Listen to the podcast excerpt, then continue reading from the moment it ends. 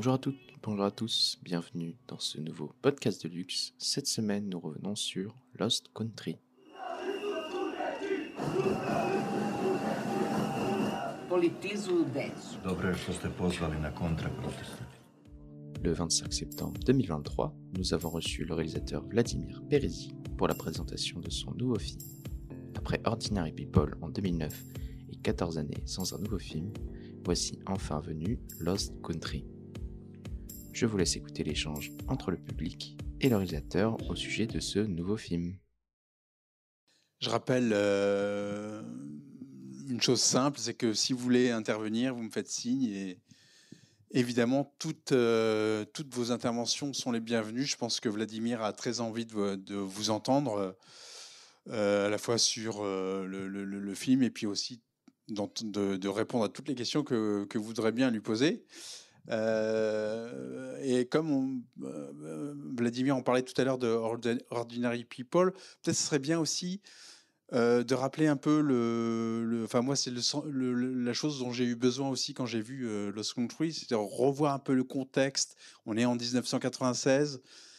Euh, en Serbie, à Belgrade, il y a des manifestations étudiantes, mais euh, comme la Serbie, c'est pas un, pays qui a eu une histoire facile euh, dans ces 30 dernières années, c'est peut-être pas mal de, de resituer un peu cette période en fait que vous avez vécue d'ailleurs, puisque on, parle un peu de vous dans ce film.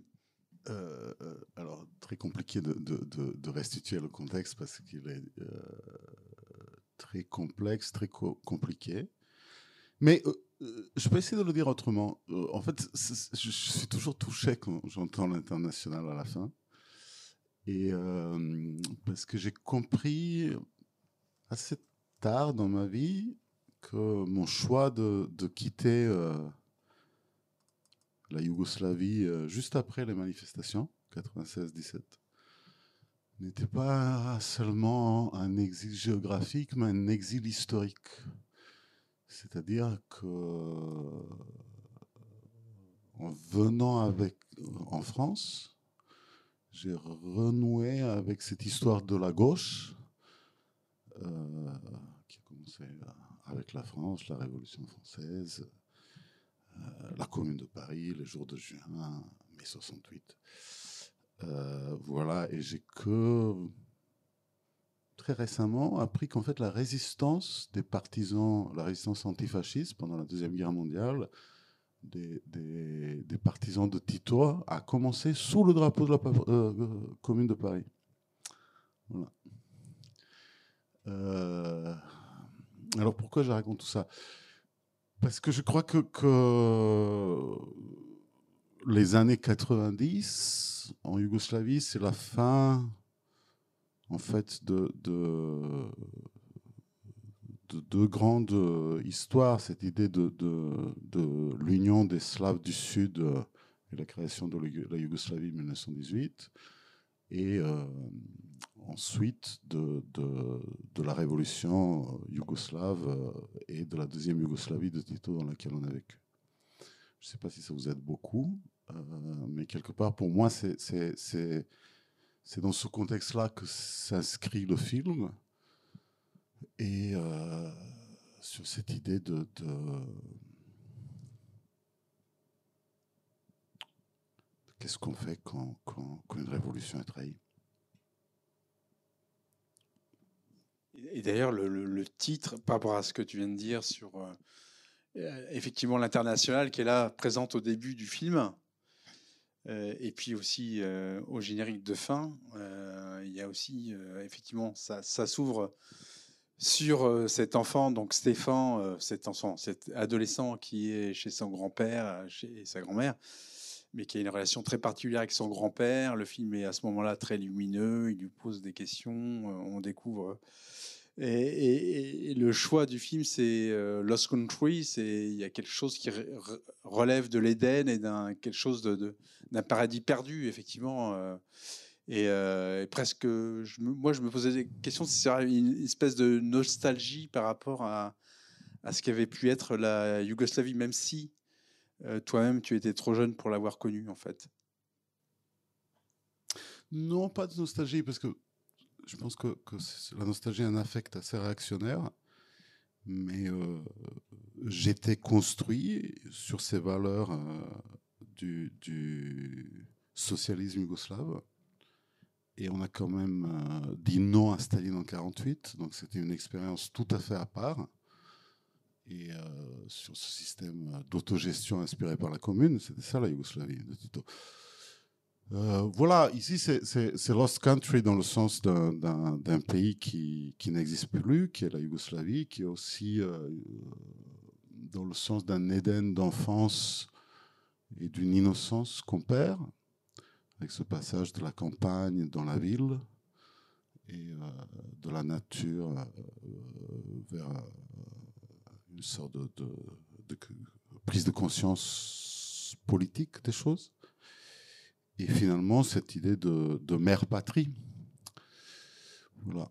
Mais si concrètement, il faut un peu élucider le contexte, c'est-à-dire c'était des manifestations qui ont éclaté à cause de l'annulation du deuxième tour des euh, élections municipales euh, par Milosevic. Voilà. Et aussi, peut-être la dernière chose euh, sur, le co- contexte, tout à l'heure on, parlait de, l'État indien, j'avais envie que ce début euh, a une sorte de Stimmung euh, lumineux d'un État indien, parce qu'en fait, en Serbie, on s'appelait encore la Yougoslavie en 96, jusqu'à 2003, je crois, Euh, alors qu'elle n'existait pas. Et, j'avais envie de, En fait, il vit dans une illu- illusion. C'est beaucoup moins une nostalgie que c'est une illusion que ce pays, il existe. Il n'existe plus. Quelque part, l'idée dramaturgiquement était de, de, euh, commencer le film. Donc 96, c'est- c'est un an après les accords de paix de Dayton. C'est un an après Srebrenica. Donc quelque part, euh, tout est déjà joué, tout est fini. Il reste qu'au personnage d'en prendre la conscience. Je ne sais pas si vous, avez, vous, avez, vous souhaitez intervenir dès maintenant. ou- N'hésitez pas. hein. Oui? Je- J'accours. Oui, bon- bonsoir. J'ai beaucoup aimé le film. Alors, j'étais, j'étais très, très contente qu'on revienne sur cette histoire dans, à travers du film euh, que j'ai eu l'an dernier l'occasion de, revoir un peu parce que j'ai fait un voyage euh, touristique, mais euh, on a eu quand même des, on a rencontré des journalistes aussi, euh, le, du courrier des Balkans, hein, donc en Serbie, puis après en Monténégro. Et donc le, guide, notre guide euh, pour ce voyage, sans être nostalgique, regrettait quand même la période de la Yougoslavie, déplorait en tout cas des divisions, en particulier avec le Kosovo, disait que ben oui, la question n'est pas encore réglée. euh, la Serbie considère toujours que le Kosovo euh, fait partie de, la Serbie, donc ils ont un peu le sentiment que euh, les divisions euh, euh, sont toujours là et qu'il y a toujours des risques d'opposition. Enfin bon, enfin, votre livre, euh, votre film est vraiment intéressant. C'est un épisode très particulier. Ma question, c'est pourquoi avez-vous choisi quand même la, mort du, jeune, c'est-à-dire une fin vraiment dramatique, en, po- en opposition, c'est vrai, à, ces premières images qui sont lumineuses, alors qu'après tout la suite est, noire. Alors, euh, c'est un choix quand même, même si on peut euh, comprendre, surtout avec la trahison de sa mère, je pense que c'est ça qui détermine. hein. Euh, mais n'empêche, pourquoi avez-vous fait ce choix? Est-ce qu'il revêt, est-ce qu'il a un caractère symbolique? Pour vous Alors, c'est pas moi qui ai fait le choix, c'est le personnage qui fait le choix.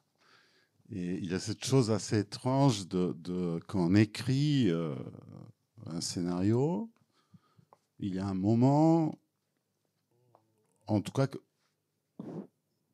les films que je pense que, que, j'ai réussi à, leur donner vie, parce qu'il faut que, que la vie prend, c'était quand dans le scénario, le, le- le personnage s'échappe. Il commence à, à agir et moi je le suis, d'une certaine façon. hein. Donc c'est le choix de, du, du personnage. Bien évidemment, je, je- je me suis posé la question, j'avais très envie de, de- de l'empêcher. hein. Et euh, Alice, ma scénariste encore plus. euh, Quand, quand, quand, en écrivant Vladimir, hein. Quand euh, Vladimir parle d'Alice, il parle d'Anis euh, Vinocourt, qui a été, qui est donc qui a réalisé, euh, euh, mince, le titre m'échappe, Paris, Revoir Paris, Revoir Paris, et donc qui a effectivement écrit le scénario avec avec Vladimir. Pardon, excuse-moi.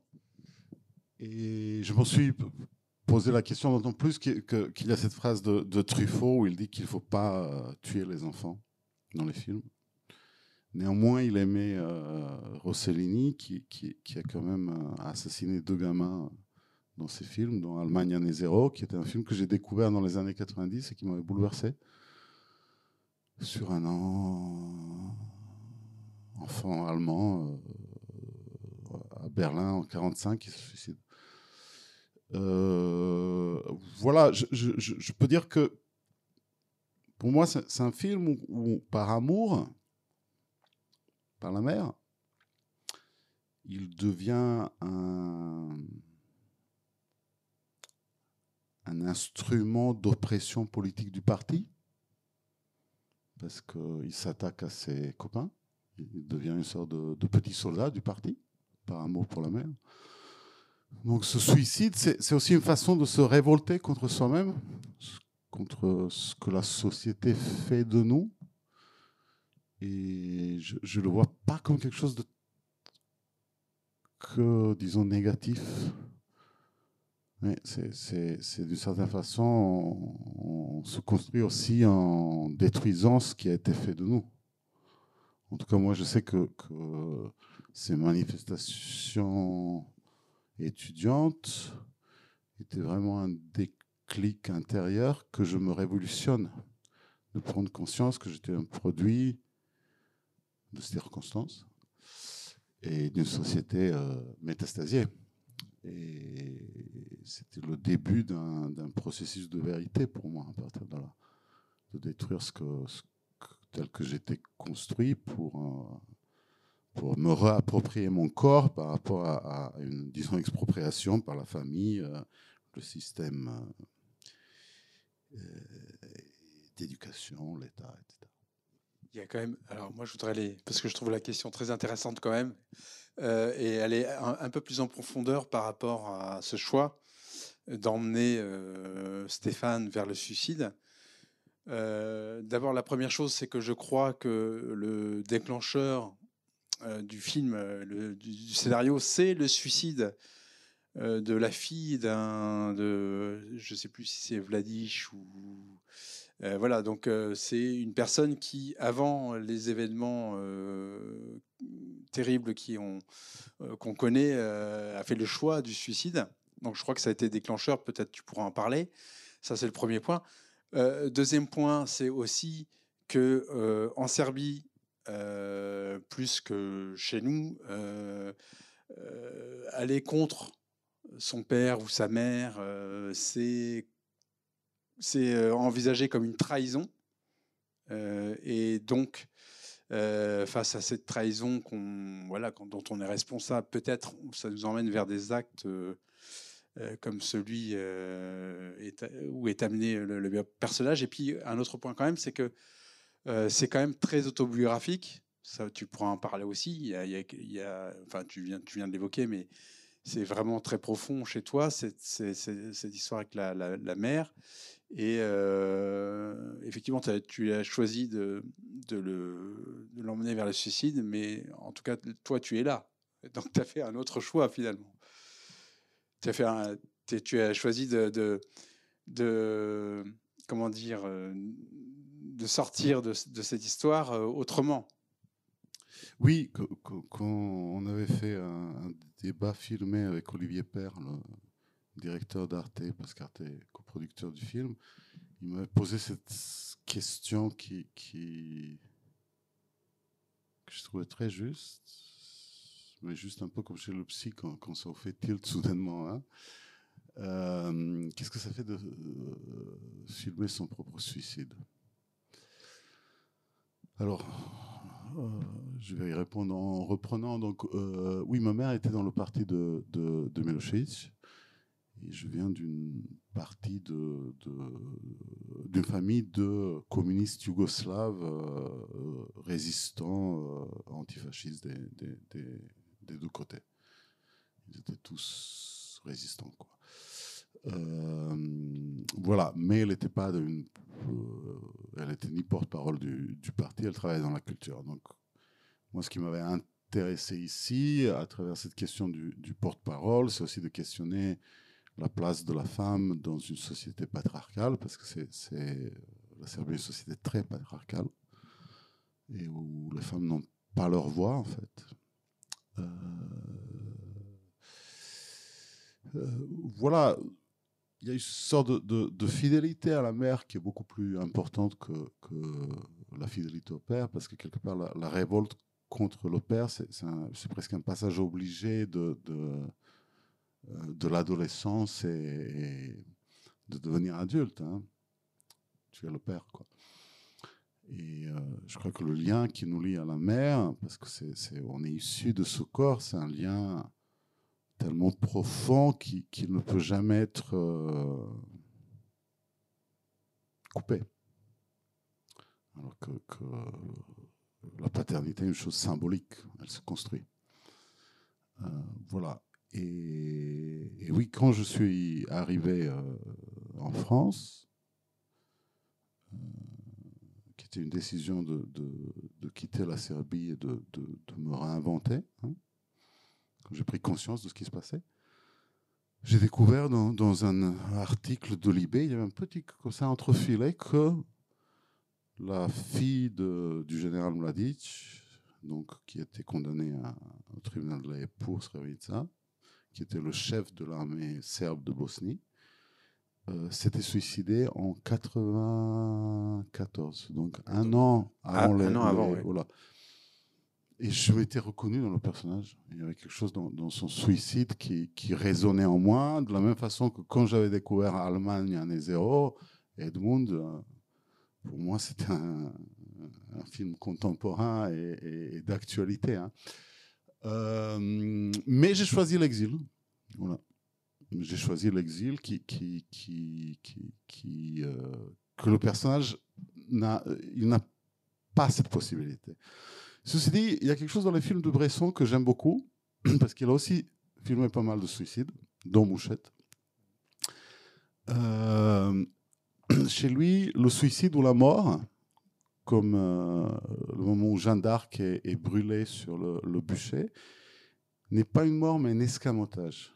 C'est comme une ouverture d'un point de fuite dans une situation où il n'y a pas de perspective.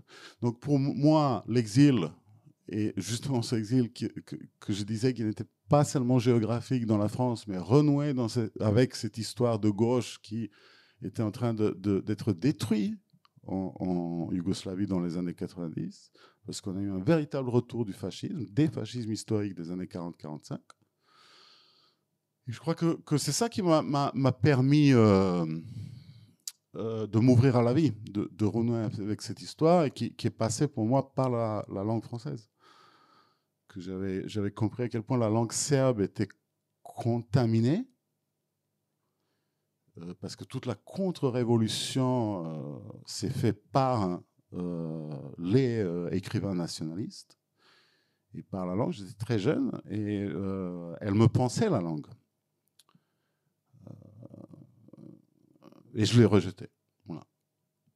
Et donc c'est la langue française à laquelle j'ai une énorme reconnaissance, à une pensée qui passe par la langue française qui m'a permis de, de, m'ouvrir la vie. Comme le personnage, il n'avait pas cette possibilité, donc je crois que c'est pour ça qu'il va vers la mort. hein. Vous avez des interventions, des questions? Oui.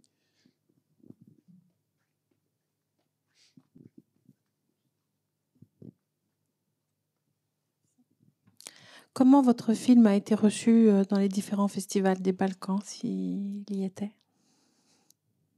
Alors, pour le moment, euh, à- on, a, montré le film à Sarajevo, euh, où il était très très bien reçu, puis euh, au Monténégro.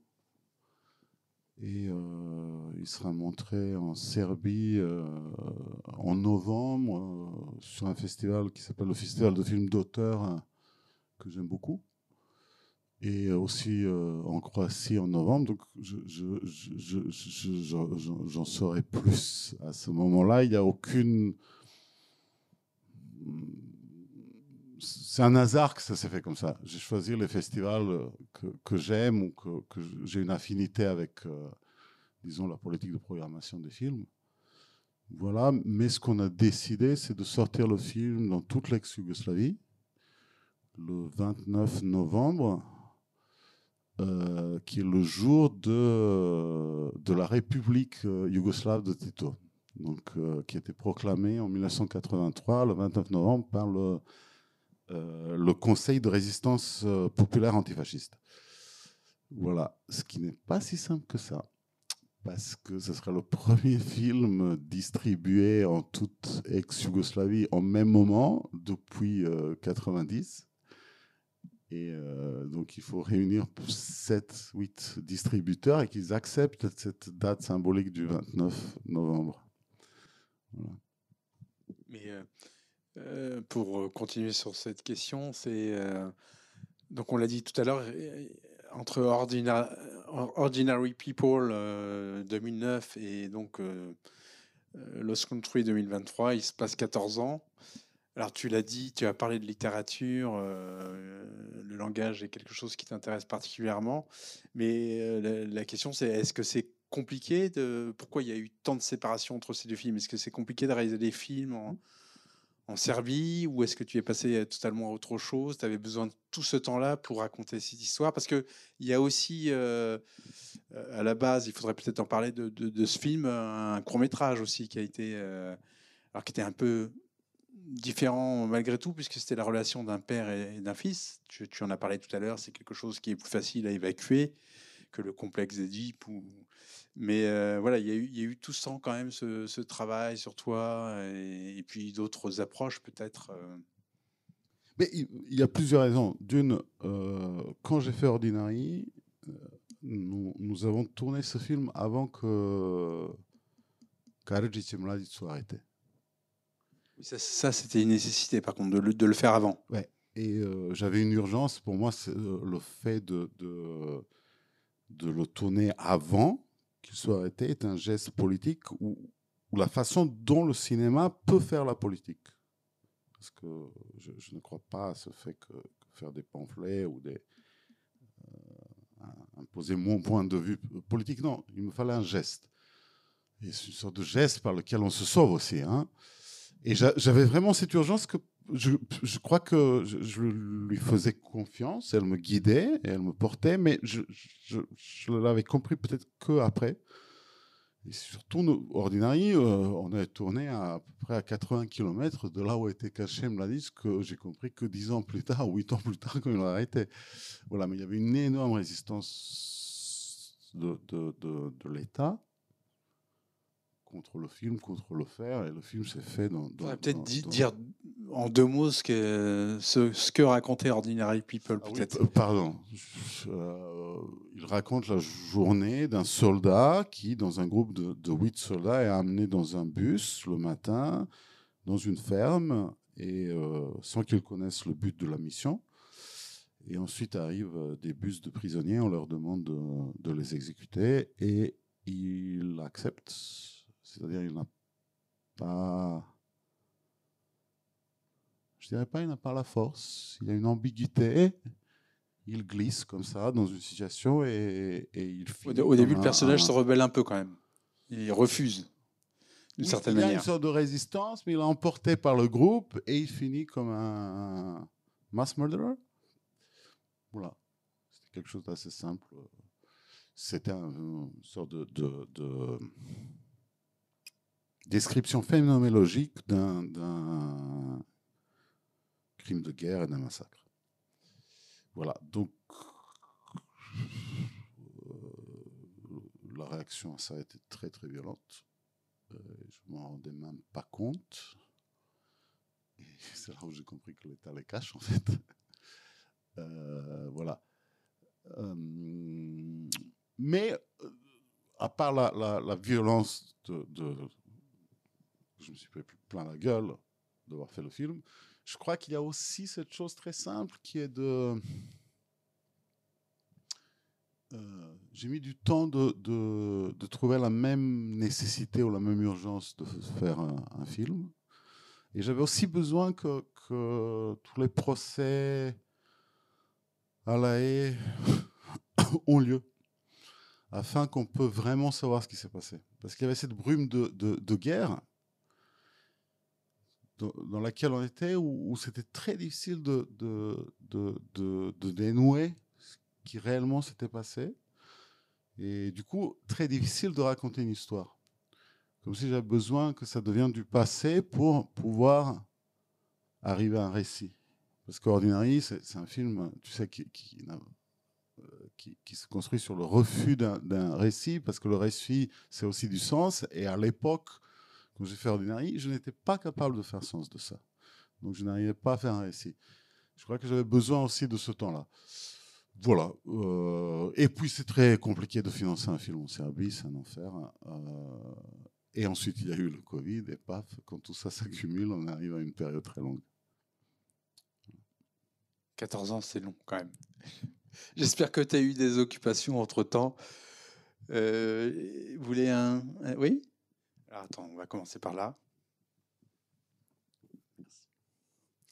Euh, alors, c'est par rapport à ce que vous venez de dire. Euh, J'ai cru voir le logo du ministère euh, serbe de la Culture au début du film, donc ils ont participé au financement du film. Euh, comment ça se fait qu'ils ont financé ce film justement après leur réaction par rapport à Ordinary People et au fait qu'aujourd'hui on a un gouvernement, enfin un président en Serbie qui est un ancien ministre de Milosevic, donc qui a un peu été dans cette période, enfin le film critique la période dans laquelle il était déjà euh, un homme politique. Euh, mais sur ça, le, le, ministère de la Culture m'a vraiment aidé.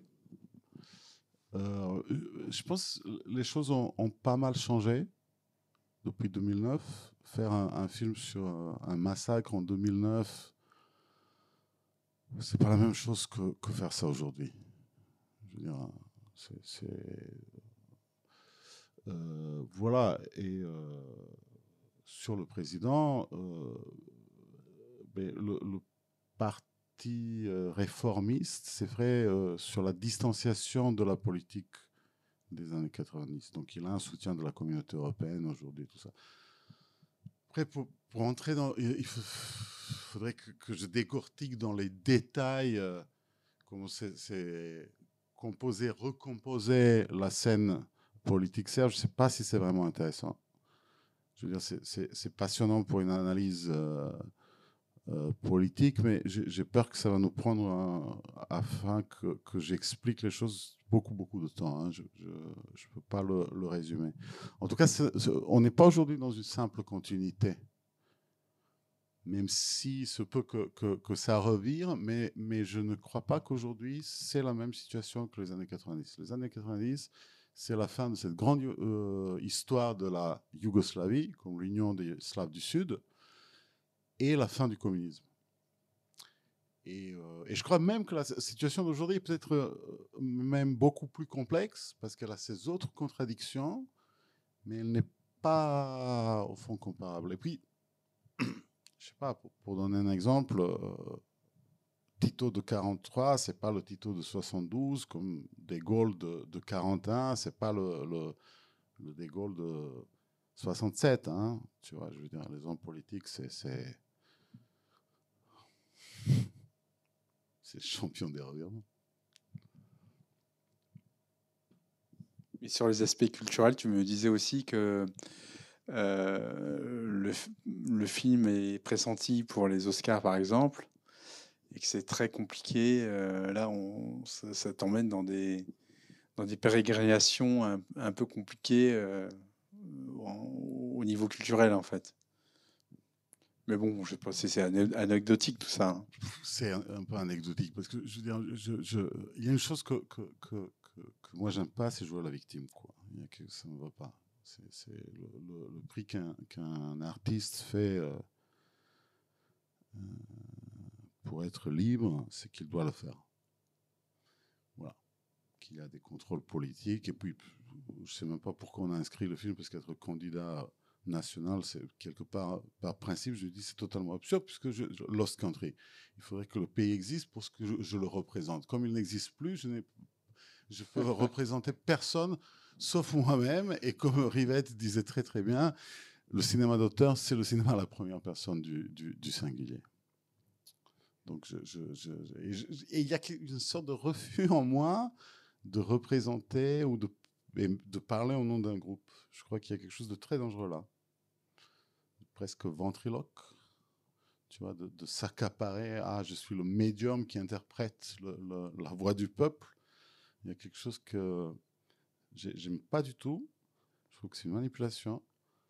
Et par exemple, avec les, gamins, quand, on me posait les questions sur les gamins, je, disais, mais posez-leur les questions aux journalistes après euh, Cannes ou quand ils ont mais posez-leur. Si, vous voulez entendre, c'est pas à moi de leur interpréter, j'en sais rien.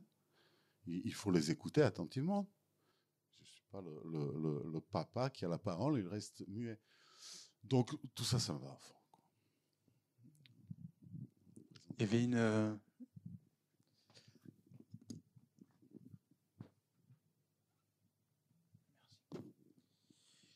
euh, oui, donc moi déjà je tiens je tenais à dire que j'ai beaucoup aimé le film. Je l'ai trouvé très intéressant, sur plusieurs aspects. j'avais une question parce qu'au final, quand on regarde le film, je trouve qu'il y a plusieurs messages qui passent à travers l'histoire. premièrement, évidemment un message politique, clair et précis, avec, tout, ce qui est donné dans le film j'avais aussi, il y a, aussi en deuxième, je trouve, un, un, message d'une famille aimante au début du film, puis qui, se, qui se disloque entre guillemets complètement à la fin, et, évidemment en conclusion un, un suicide. donc j'aurais voulu savoir si, si pour vous il y avait un, un, message entre guillemets qui était plus important ou qui vous tenait plus à cœur que les autres, ou si tout était entre guillemets à peu près sur un même pied d'égalité? Alors, John Ford disait que les messages, ça s'envoie par la poste. Et aujourd'hui, euh, je crois qu'il aurait dit par SMS. Euh, alors, je suis très contre cette idée que, que, un film, un livre, une œuvre d'art envoie des, des, messages. Je crois que, que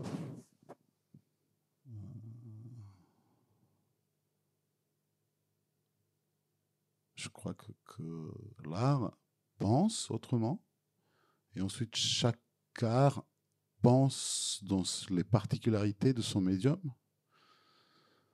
Euh, quand vous lisez euh, Guerre et paix aujourd'hui, on s'en fout de, de, euh, la position de Tolstoï sur ce qu'il pense de Napoléon ou je ne sais plus qui était le roi russe à l'époque. Mais c'est le premier livre de l'histoire de la littérature où la guerre est décrite du point de vue des gens ordinaires et non pas des généraux et euh, des rois et des princes. Je crois que c'est ça la façon dont l'art peut faire la politique. Voilà. Et pas en, en, en, en ayant des messages ou en on s'en fout ce que je pense politiquement, quoi. Tu vois, je sais pas, c'est pas intéressant, je crois. Et je me permettrai pas cette idée qu'on a un savoir qu'on veut l'imposer à l'autre, le partager. Je sais pas, moi j'ai besoin de laisser le spectateur libre et je crois qu'au fond, j'essaie de, de, faire un film juste qui peut produire une, une émotion et qu'à partir de cette émotion, on arrive à, à, à, que le spectateur puisse penser. J'aimerais, je, je, serais vraiment heureux s'il y aurait autant de films que de spectateurs dans une salle. Je crois, je sais pas, vous êtes 30, 40 ce soir mon idéal, c'est qu'il y a eu 40 films. Parce qu'en fait, un film, il existe que. Il n'y a pas d'objet film. un film n'existe que sur ce qui se passe entre l'écran et le spectateur. Et aussi construire le film une façon de laisser le spectateur de libre, laisser de la place pour son imaginaire. Euh, laisser la place pour qu'il inscrit du, sens. Je crois que c'est une façon de, le laisser libre et actif de créer son film. Voilà. Après, euh, c'est un film très personnel, donc bien sûr, il y a tout le travail de réflexion que j'ai fait sur moi-même ou les années 90, mais c'est pas ça quelque part le but. Je sais pas si, ma, réponse est claire sur. Si, enfin, euh, après on pourra évoquer euh, tes choix cinématographiques euh, qui sont aussi dans ces éléments de réponse, mais, malgré tout, il y a, quand même un, élément important, c'est que et que tu veux décrire, c'est quand même que on, a euh, en miroir ce qui se vit dans une société et ce qui se vit dans une famille quand même. Les, oppositions qu'il y a dans la société, elles se retrouvent aussi dans la famille. Ça, c'est quand même un discours, en fait, euh, malgré tout. Non, je ne crois pas que c'est un discours, un message. C'est juste d'observer euh, à travers trois générations d'une famille l'histoire d'une pays, en fait, l'idée, elle est venue a posteriori, c'est qu'en observant ma famille, je me suis dit, tiens, c'est euh, c'est à travers. ça parle de division, donc c'est mon grand-père, des choses. Euh, euh, ma mère, moi, les, les, les, comment, les positionnements politiques, les conflits qu'on avait vécus. Je, je, me disais, mais en fait, c'est totalement les, les, la grande histoire, c'est reflété sur, sur cette famille. Donc j'ai décidé de l'observer sur cette, ce petit échantillon euh, d'une famille que je connaissais. Et c'est juste parce que j'étais un peu légitime et sûr que euh, là j'ai été témoin, donc je, euh, je suis sûr que c'est juste, que, que, que c'est pas quelque chose où je vais projeter des idées ou, en créer un de personnages, mais je prends comme ça quelque chose de, personnel, je l'observe et j'essaye de travailler à partir de ça. Et, puis en travaillant, ça arrive, ça arrive, ça arrive, et il y a un moment où, tu te dis, tiens, là, ça, peut-être, c'est assez pas fort, assez, ça a pris vie, ça, ça, ça s'est noué pour que ça peut produire de l'émotion et donc de la pensée pour le spectateur. Voilà, c'est quelque part là le, il y a une, part très mystérieuse de pourquoi on, a besoin de partager. Euh, c'est aussi ça. C'est, Ce film, j'avais besoin de le raconter aux autres. Ordinary, c'est, n'est pas un film qu'on, veut raconter aux autres, c'est une autre approche. Voilà, ça c'est une histoire que j'avais besoin de, de, de partager avec les autres. Pourquoi? Très compliqué. Et puis, quelque part, peu importe. Mais ce qui est important, j'ai eu d'autres scénarios, puis à un moment, tu dis, est-ce que j'ai le besoin de le raconter à quelqu'un? Non, peut-être pas. Ça peut faire un très bon film, mais moi, je n'ai pas le besoin de, de, de, de le faire. Quelqu'un le fera mieux, ce qui aurait ce besoin. Et donc, il y a un moment, tu dis, tiens, cette histoire-là, j'ai besoin de la raconter. Donc, je la raconte.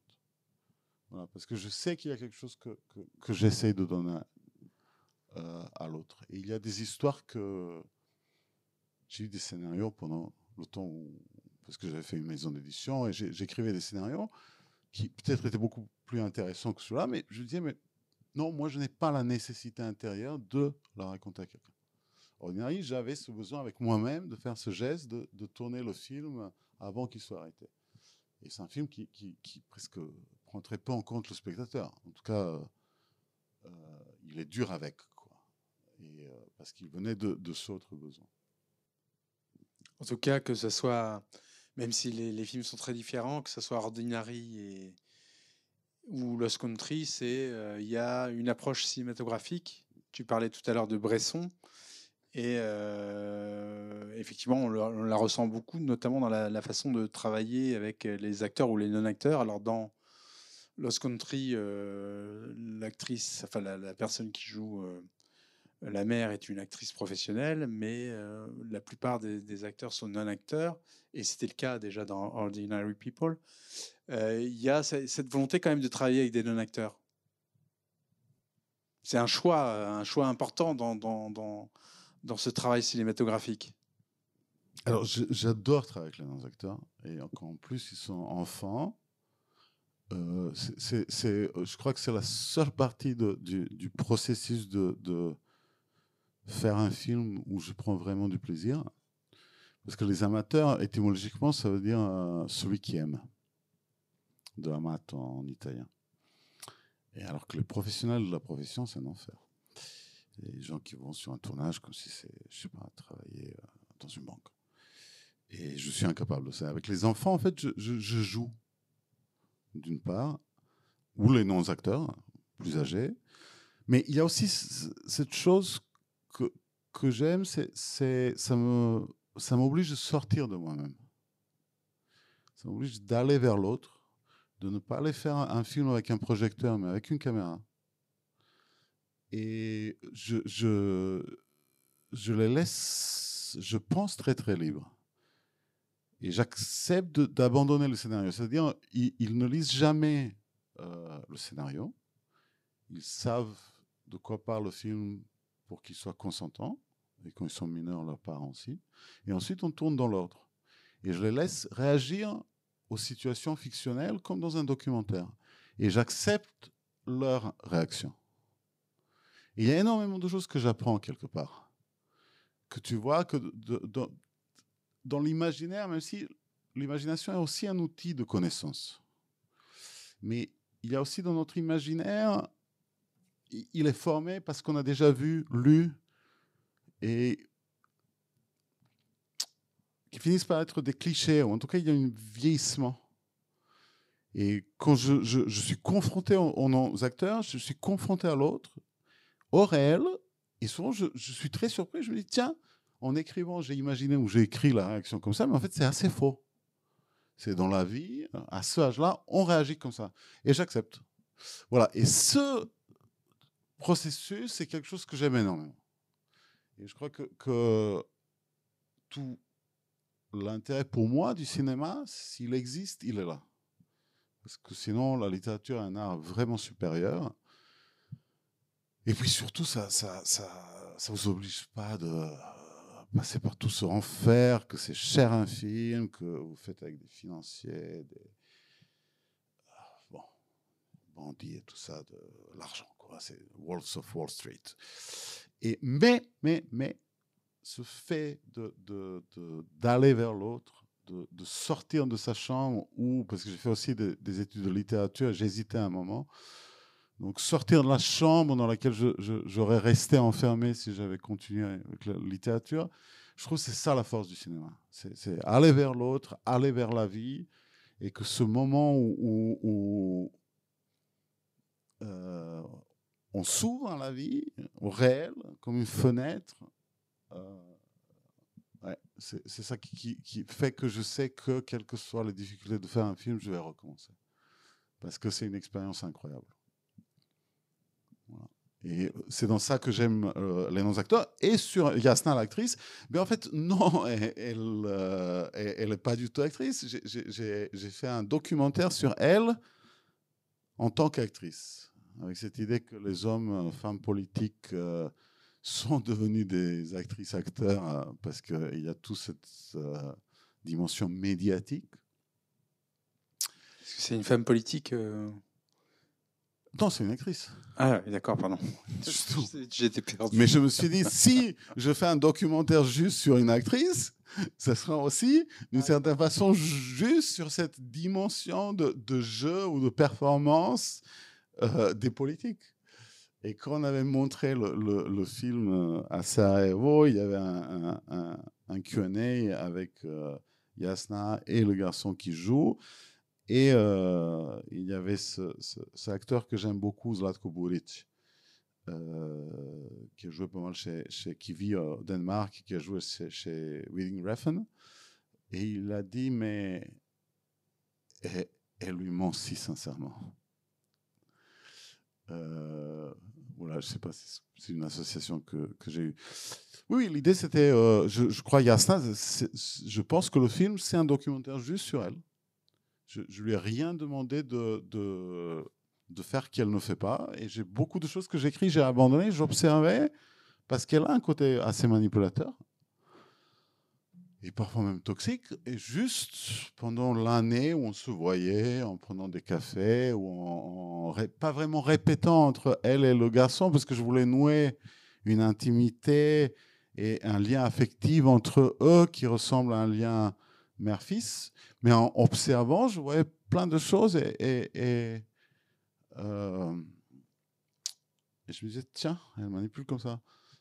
Donc, souvent on me pose la question est-ce que c'est ton histoire avec ta mère? Ben non, d'une, elle n'était pas porte-parole, mais en fait, c'est Yasna et Johan qui ont profondément modifié. C'est tout à fait. Le film est devenu tout à fait autre chose. C'est Yasna. Et tout ce qu'elle fait dans, dans, dans, dans, le film, elle le fait vraiment. Donc, c'est dans ce sens-là que, que, je disais c'est un documentaire sur elle en tant qu'actrice ou comment elle. Ses, façons de, de, fonctionner. Voilà. Donc je l'ai choisi aussi d'une certaine façon comme une, une, un modèle dans le sens de Bresson, de non-acteur. Hein. Deuxième fois. Euh, J'avais deux, deux, questions. Une vraiment, bon, enfin c'est un détail, mais quand même, euh, on est Enfin, moi, je suis un peu étonnée de la façon dont elle l'appelle ma petite remorque. Est-ce que quel sens ça? A Franchement, en France, euh, vous êtes en France, vous savez qu'une mère n'appellerait pas son enfant ma petite remorque. Alors, est-ce que c'est courant là-bas? Et la deuxième question est, bon, on fait référence un peu à l'aspect documentaire.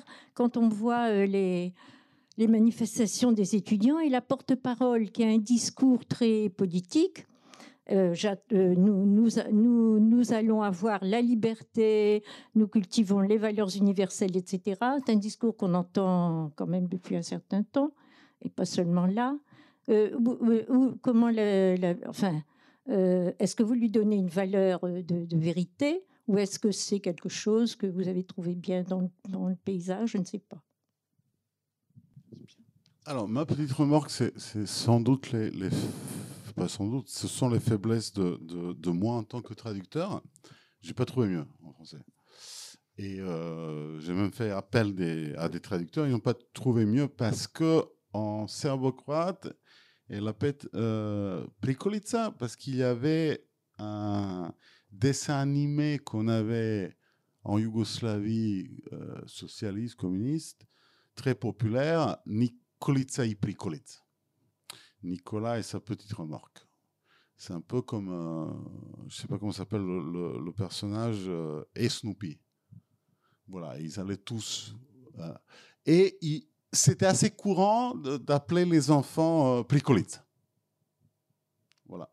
Donc c'est un jeu de mots qu'en plus j'ai trouvé avec eux avec Yasna, surtout, qui se rappelait de cette époque. Et c'est devenu entre eux, et il y a quelque chose qui passait, qui était juste. Voilà. Et ensuite, quand, quand je me suis retrouvé en montage et qu'il fallait sous-titrer, je me dis, hm, un peu compliqué. C'est vrai là. que je pense qu'on s'est tous posé des questions sur ma petite remorque.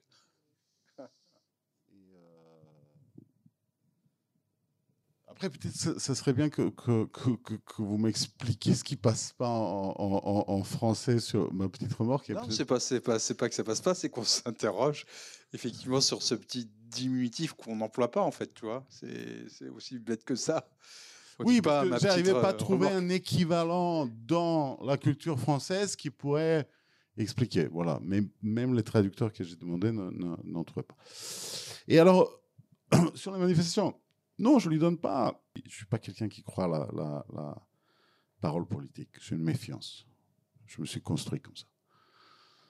Et là, les années 90 c'est, c'est, et les manifs 96-17, c'est, une sorte de, de contexte ou d'arène où, euh, et ça pourrait être un autre contexte, une autre arène, mais où se passe une histoire d'amour entre une mère et fils.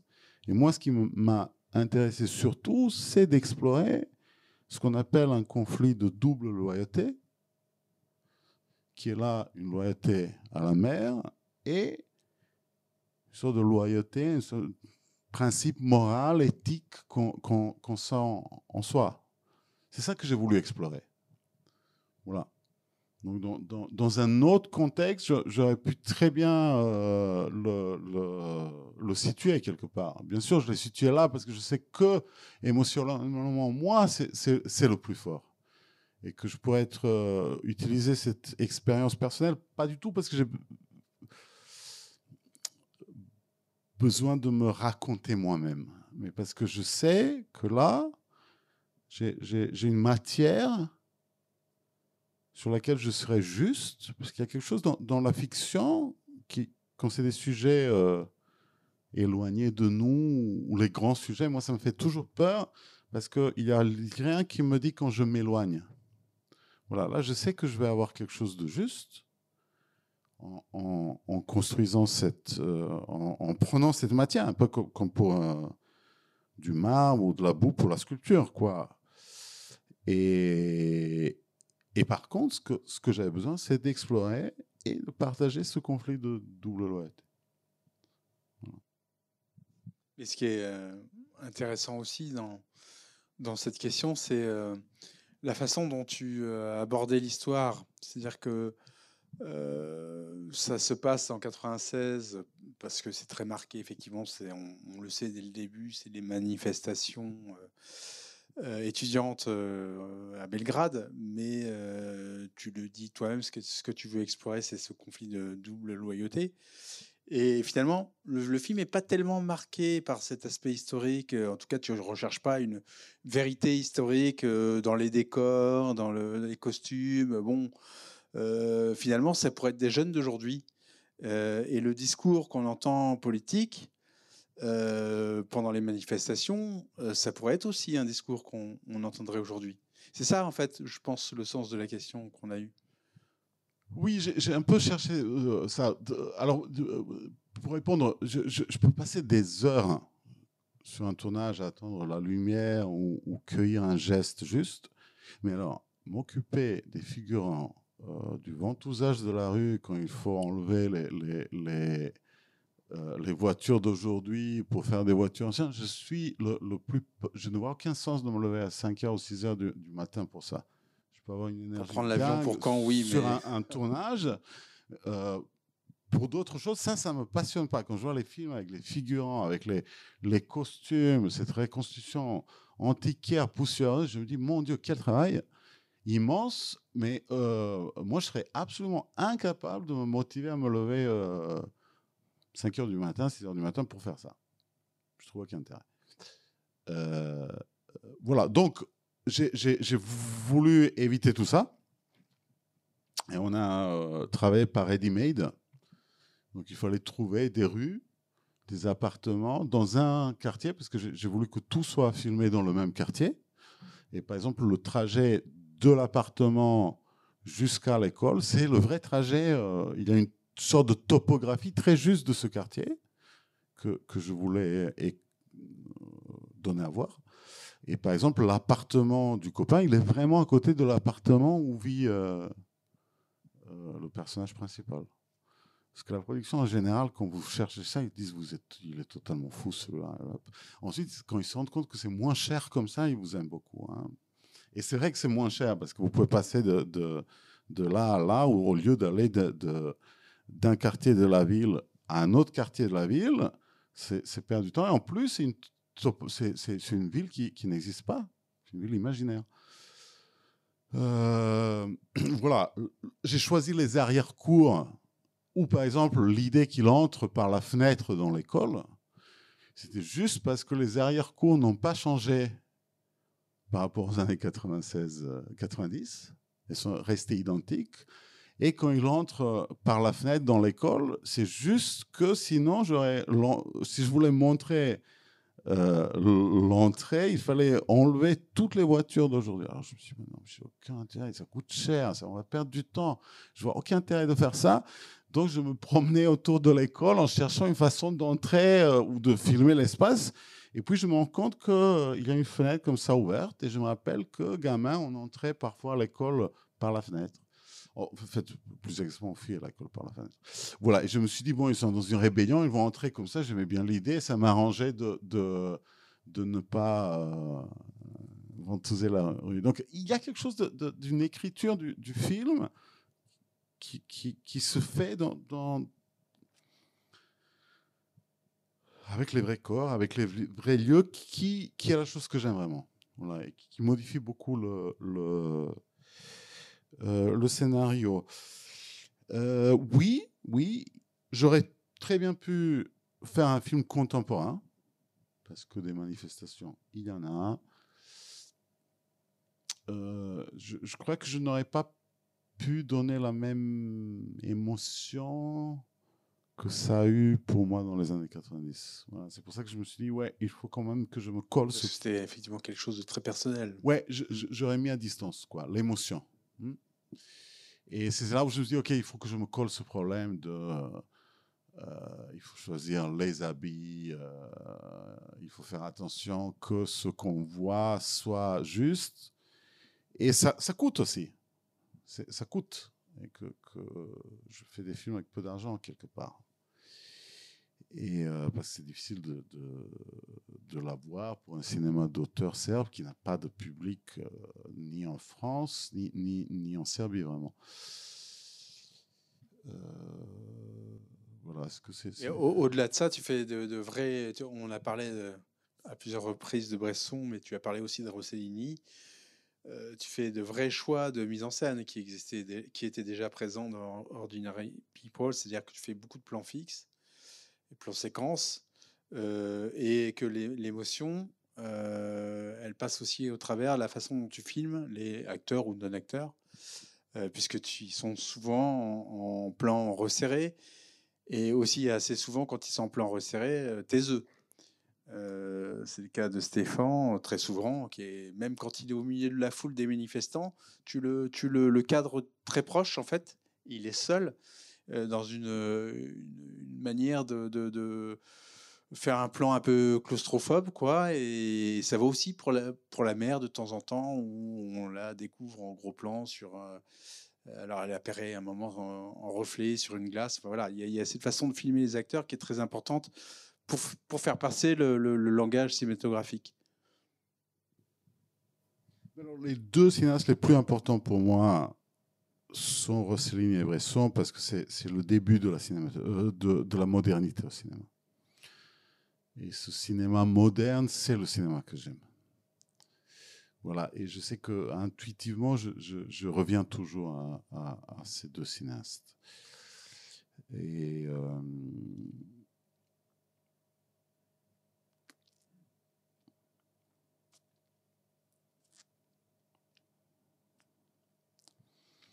C'est un film que, j'ai eu très peu de temps de préparer. Je l'ai préparé en quatre semaines seulement, avec l'équipe.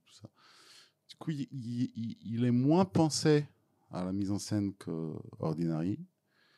Euh, je l'ai beaucoup improvisé aussi, parce que on, on, avait trois scènes par jour à faire. Et euh, parfois j'avais une seule scène qui était préparée, les deux autres, fallait les, improviser.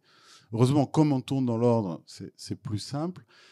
Mais ça fait que ça m'est beaucoup plus compliqué de parler de choix de mise en scène sur ce film que sur euh, Ordinary et que, d'une certaine façon j'étais content de cette expérience parce que je crois que ça, ça laissait entrer l'émotion.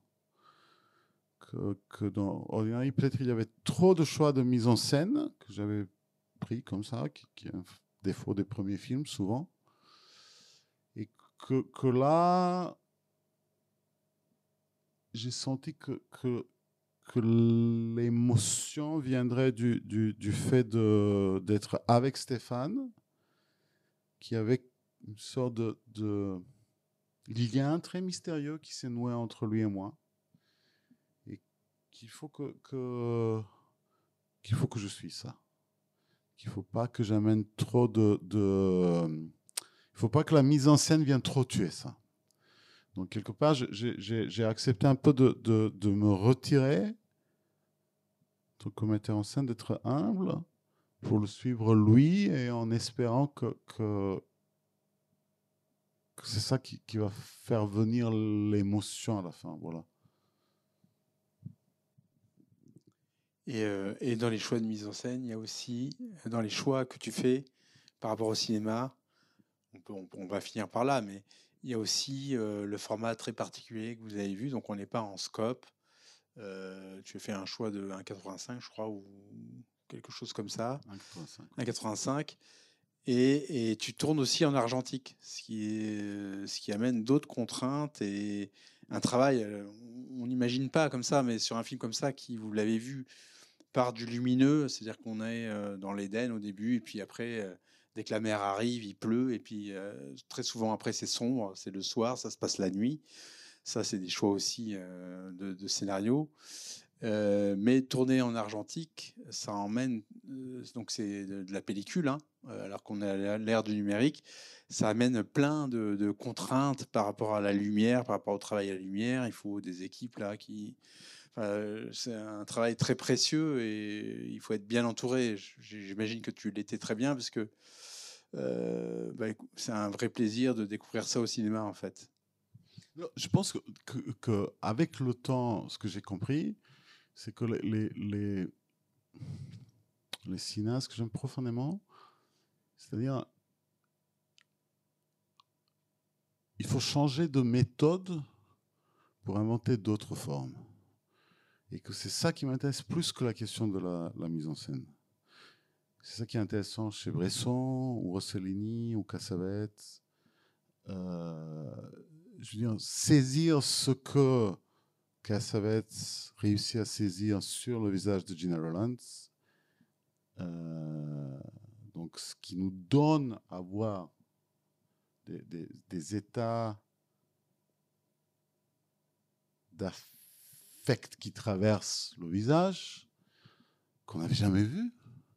C'est pas une question de euh, euh, mise en scène, c'est une question de méthode de travail qu'on doit inventer pour qu'on peut saisir ça pendant le tournage. Voilà, donc quelque part, cette méthode C'est pour de la peinture aussi un petit peu quoi, d'une certaine manière. C'est très pictural. Travail de ce travail de mé- méthode. euh, Oui, oui, absolument. Donc, c'est la méthode qui m'est plus importante que, que, la mise en scène. Même si la mise en scène est très, très importante, mais cette idée de méthode et tourner dans l'ordre, qu'ils ne savent pas le scénario, aussi l'argentique, parce qu'il y a quelque chose de, de- dans l'argentique d'une saisie euh, d'ici et maintenant, d'une ontologie de, de, de l'image dans le sens de Bazin que le numérique n'a pas. Quand j'avais fait un court métrage pour les ponts de savant entre les deux longs, je, je me suis rendu compte que sur le numérique, c'est juste impossible de, de, de- d'imposer ce fait que on, on- veut saisir le réel au moment où il se passe.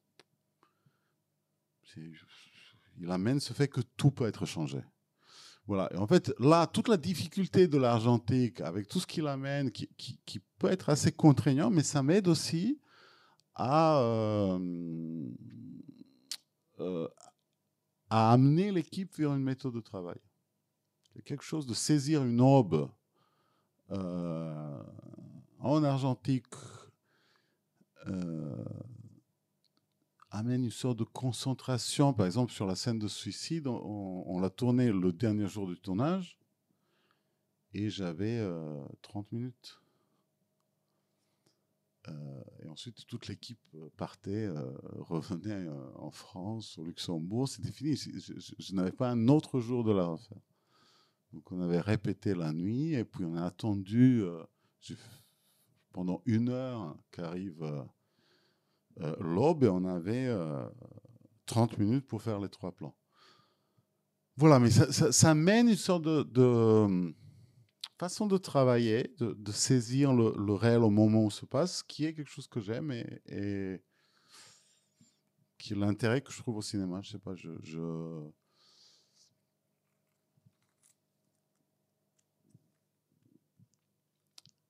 crois qu'il y a quelque chose de cette, ce moment où, dans un film, on sent que, ça commence à s'incarner, qu'une sorte de vie saisie. Il y a une force pour moi qui, qui, est incomparable avec un bon jeu d'acteur, par exemple. c'est là où le cinéma me touche. Donc c'est ça que j'essaie de faire. Eh bien, on espère que ça vous a touché, euh, comme moi j'ai été touché en tout cas par ce film. Euh, merci à toi, euh, Vladimir. Merci. as fait, tu, en fait, Vladimir fait un aller-retour de Belgrade à Caen. Il retourne à Belgrade et puis il va revenir en France faire une tournée. Donc merci beaucoup pour cette présence. Merci à vous toutes et à vous tous. Merci. On rappelle que le film sort le 11 octo- octobre, donc n'hésitez pas à en parler autour de vous, c'est très important. Et puis, euh, à l'occasion, essayez de découvrir aussi ce premier film de Vladimir qui s'appelle donc Ordinary People. Je ne sais pas si on le trouve sur les plateformes. Si on l'a ici au Vidéoclub, je ne me souviens pas très bien, mais en tout cas, euh, euh, n'hésitez pas à, à aller revoir cette filmographie qui est passionnante. Merci. C'est ainsi que se termine cette rencontre. Le film est sorti en salle le 11 octobre 2023. De nombreux podcasts de luxe sont disponibles, n'hésitez pas à en découvrir d'autres. Retrouvez-nous sur les réseaux sociaux Facebook et Instagram, ou bien directement en salle pour une prochaine rencontre luxe.